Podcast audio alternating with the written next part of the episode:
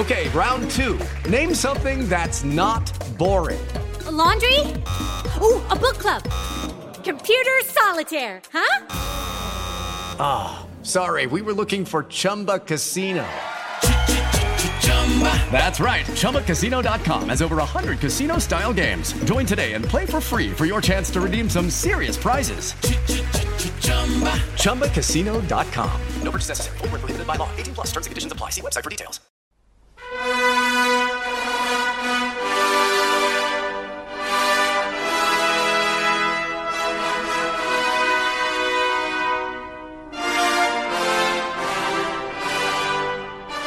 O God Save the Queen foi adotado como hino da Grã-Bretanha em 1745. Alguns territórios britânicos e países do Commonwealth, como a Nova Zelândia, também o reconhecem como hino oficial.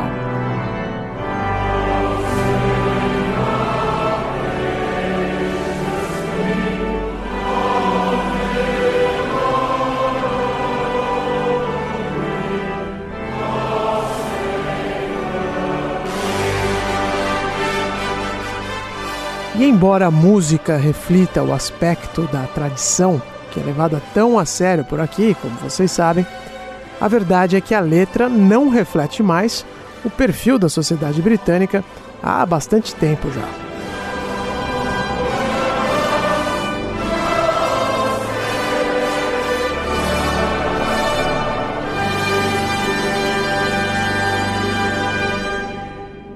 Deus salve a rainha. Bom, um quinhão importante dos britânicos se considera republicano, por exemplo, ou seja, contra a família real. Estimam que seja algo entre um quinto, talvez até um pouco mais, da população que adoraria eleger a chefe de Estado, ou o chefe, é claro. Mas um quinhão ainda maior do país sequer acredita em Deus. E eu desconfio que haja, inclusive, uma interseccionalidade importante entre esses dois grupos. Imaginem quantas pessoas que nasceram ou adotaram essa ilha como nação e não se sentem nada representadas pelo hino oficial do país. Parece uma questão menor, claro, até porque na prática o Reino Unido é um estado cada vez mais secular, ao contrário de tantos outros países no mundo, não é mesmo? Como a Turquia, por exemplo. Enfim, o fato é que hoje existem quase tantos ateus quanto cristãos aqui no Reino Unido. Uma pesquisa divulgada no ano passado mostrou que o número de cristãos britânicos caiu pela metade nos últimos 35 anos. Hoje, apenas um em cada três habitantes do país se identifica como tal. Ao passo que os que se identificam como ateus convictos passaram de 10% da população em 1998 para 26% em 2018. Ou seja, os descrentes estão quase empatando o jogo. Mais da metade dos britânicos, no entanto, ainda acredita em alguma forma de divindade. Apesar do que o hino oficial pode sugerir, a religião não é exatamente uma questão tão presente assim na vida do britânico médio.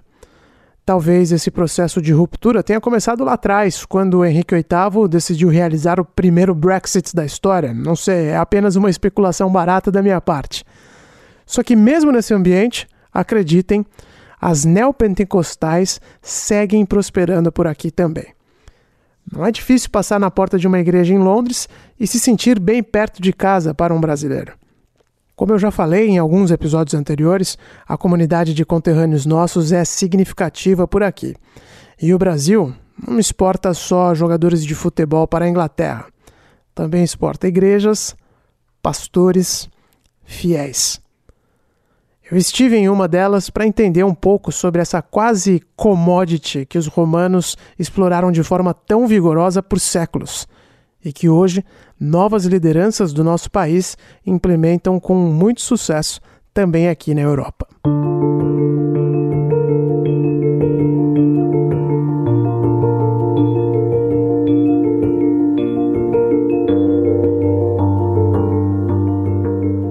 Eu sou Ulisses Neto e esse é o podcast Londres Real, um programa semanal gravado direto da capital britânica. O assunto deste episódio é catequização ao reverso. E esse título vai ser a última vez no episódio que eu vou recorrer ao sarcasmo ou à ironia, que fique claro. Eu me identifico como ateu, mas evidentemente respeito muito a liberdade religiosa de todos. Só que eu não consigo resistir a um mesmo pensamento toda vez que passo na porta de uma igreja brasileira aqui na Europa. Depois de tudo que aconteceu na nossa colonização, hoje somos nós que estamos trazendo a maneira de exercer a fé do brasileiro para cá. Isso é muito curioso. Ainda que o modelo das neopentecostais não seja exatamente criação brasileira, e também levando em conta que a maioria do público nessas igrejas é formada por brasileiros, por imigrantes que vieram para cá.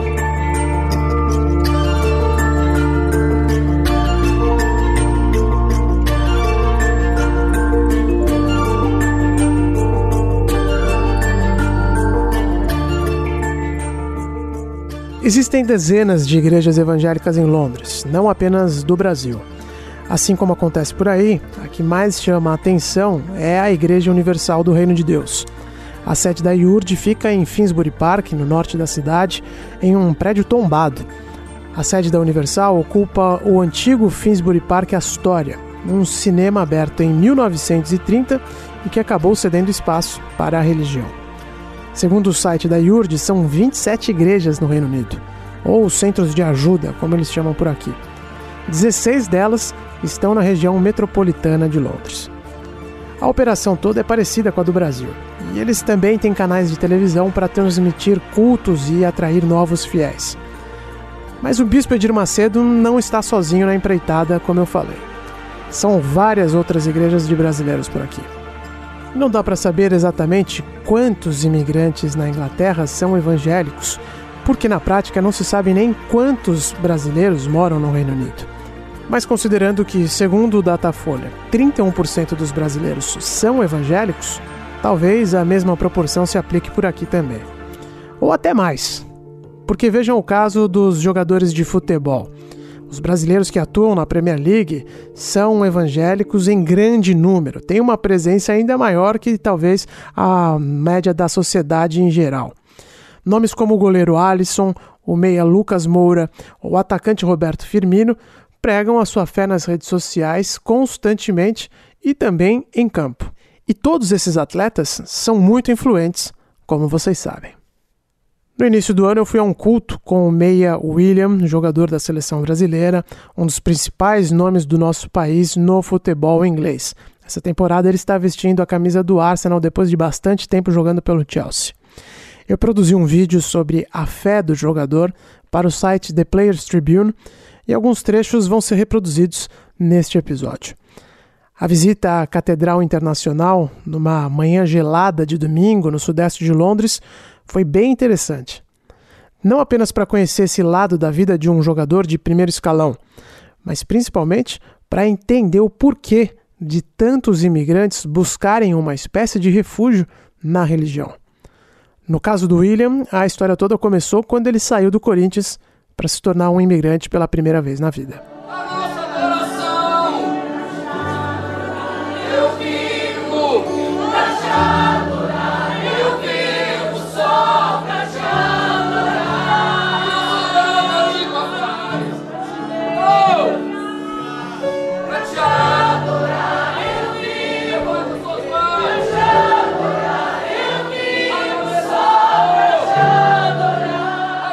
Pessoas acham que jogador é, é ganhar dinheiro, fazer festa, é balada, mulherada, enfim.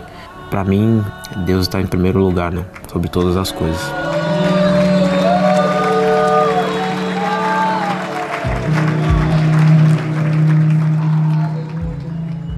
todas quintas e domingo, quando eu não tenho compromisso né, no, no, clube, eu venho aqui à igreja. O nome da igreja é Catedral Internacional.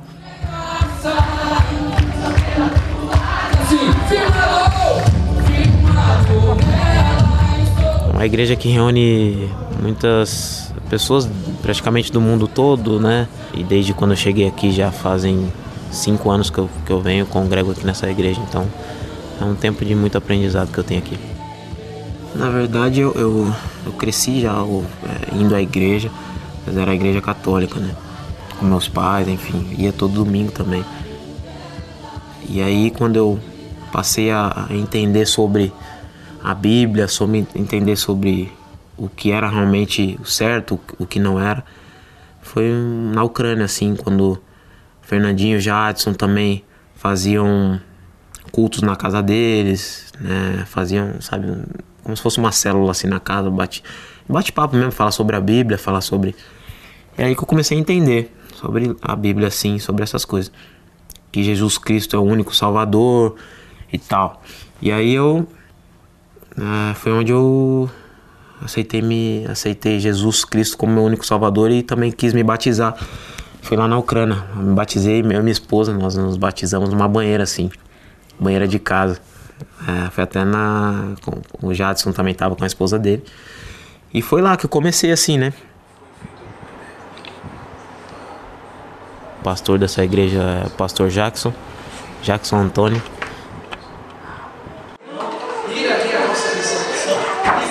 Tem o meu pastor aqui que é o meu mentor, né? Que sempre é, me dá a direção do que eu tenho que fazer, do que eu não tenho que fazer do que acha que pode dar certo, do que acha que não pode dar certo. Então, ter isso, né, ter um, uma cobertura espiritual é, é realmente muito bom. Você pode hoje fazer a sua ficha, não precisa pagar o livro hoje.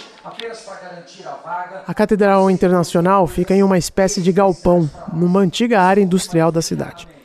O salão principal é todo escuro, com luzes coloridas, que quase remetem a uma casa de espetáculos, não fosse a mensagem religiosa. Ele estava lotado, né? o salão estava completamente tomado naquela manhã. O coronavírus começava a se tornar uma preocupação mais forte na Europa e antes de iniciar o sermão, o pastor passou orientações iniciais para os fiéis sobre como reduzir os riscos de contaminação.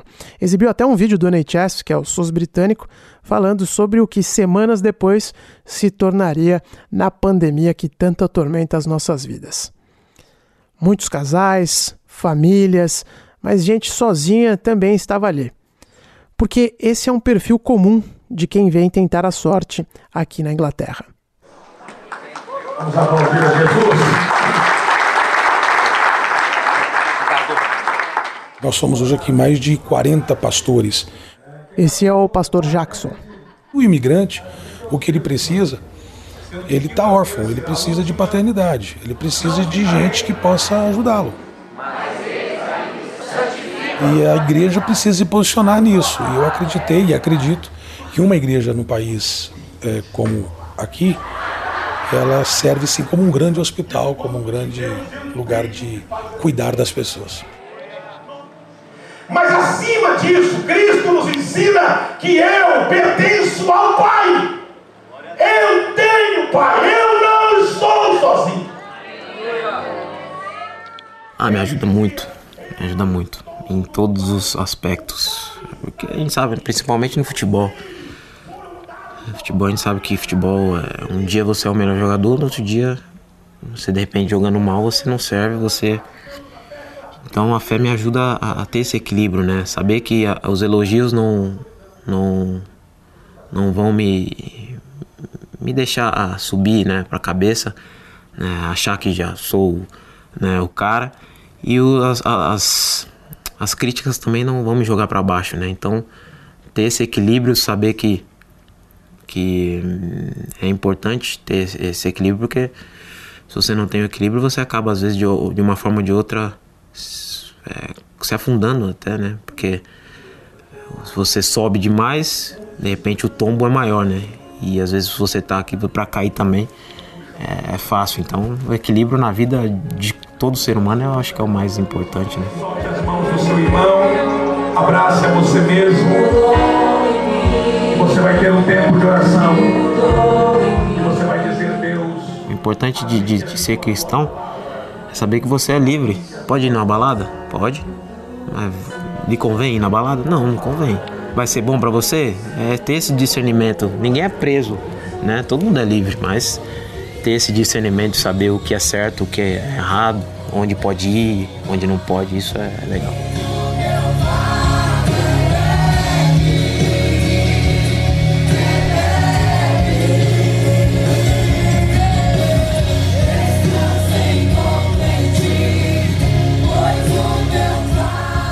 Eu realmente me sinto muito feliz de poder é, ser, é, ter essa fé, poder também de alguma forma levar um pouco é, para as outras pessoas, né? às vezes sem falar, sem, sem, sem fazer algo, só com a minha postura, às vezes o meu, o meu jeito de ser, as pessoas falam, nossa, acho que ele, ele, é, ele é diferente, sabe? Então assim, precisa ficar, às vezes não precisa ficar falando para a pessoa, né?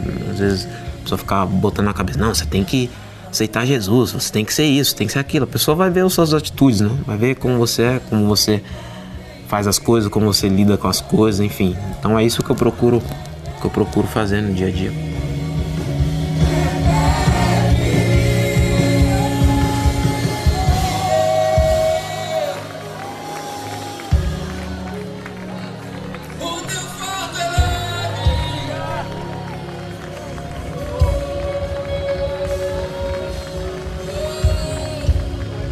E a última pergunta, ah, o fato do William vir aqui, outros atletas e tudo, é, e terem essa exposição mundial, isso também uh, ajuda a propagar a mensagem uh, que o senhor pretende com, com seus sermãos, com, suas, com os seus cultos, a mensagem de conexão com a fé, com o lado mais espiritual, que eu gostaria que o senhor falasse um pouco sobre isso também. O fato de, de ter aqui na, na, na, no seu culto pessoas que têm essa, essa projeção também.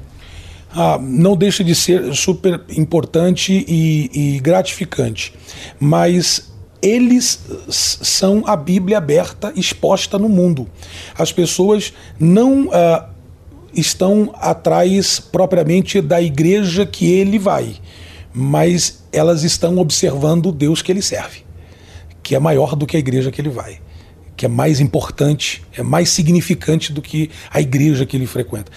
Ok, é legal, maravilhoso, é uma honra para nós, inclusive, mas eles estão atrás de um Deus que é maior do que uma denominação, do que uma placa, do que uma igreja. Eles estão atrás de uma experiência. No final do culto, claro, chega a hora do dízimo. Sinceramente, eu nunca tinha visto tantas máquinas de cartão de crédito juntas no mesmo lugar. Só que eu também nunca tinha ido a um culto antes.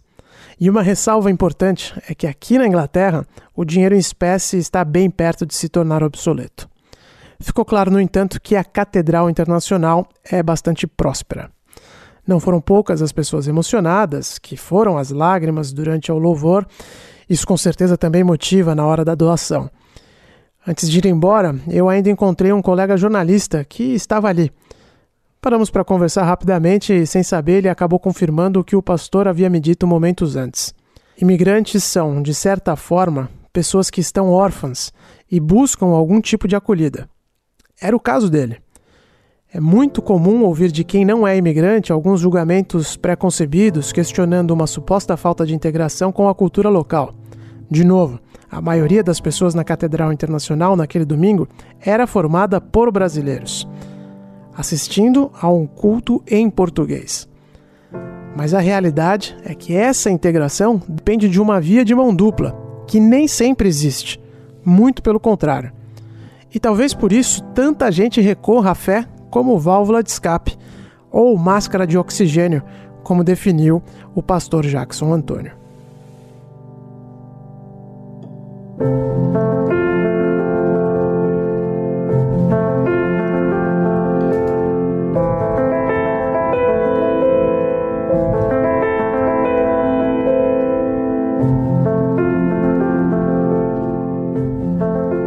Londres Real é um podcast semanal da Jovem Pan. Na próxima sexta-feira, eu, Ulisses Neto, volto com outro assunto. Se você quiser saber algo específico da vida aqui na ilha da Dona Elizabeth Regina II, é só me mandar uma mensagem. No Twitter você me encontra no arroba Ulisses Neto e no Instagram no arroba Londres Real. Um abraço, até semana que vem.